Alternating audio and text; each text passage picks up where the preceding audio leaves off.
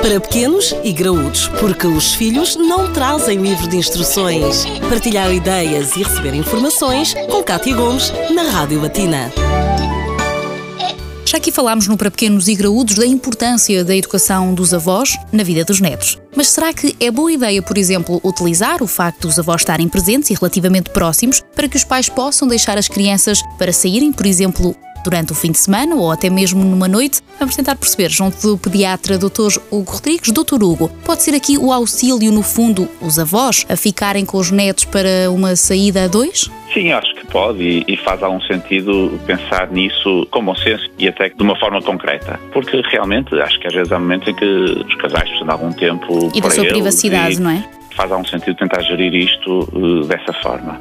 Claro que isto é sempre algo muito subjetivo, porque também depende da forma como as pessoas encaram estas questões familiares. Há pessoas que percebem isto muito bem, há outras pessoas que acham que, que a partir do momento em que nascem os filhos a família largou e, e esse deve ser o conceito. E pronto, há algumas particularidades de cada pessoa, portanto não há uma regra universal para toda a gente. De qualquer das formas, acho que faz algum sentido, acho que os pais devem pensar nisso por uma questão da relação deles e de fortalecer a relação deles e também, porque não, por uma questão de fortalecer a relação das crianças com os avós. Porque nessas alturas em que os pais não estão presentes, a interação dos avós com os netos acaba por ser uma interação mais uh, livre, digamos assim, e, e, que acaba por fortalecer os laços familiares. Portanto, parece-me que é uma boa opção.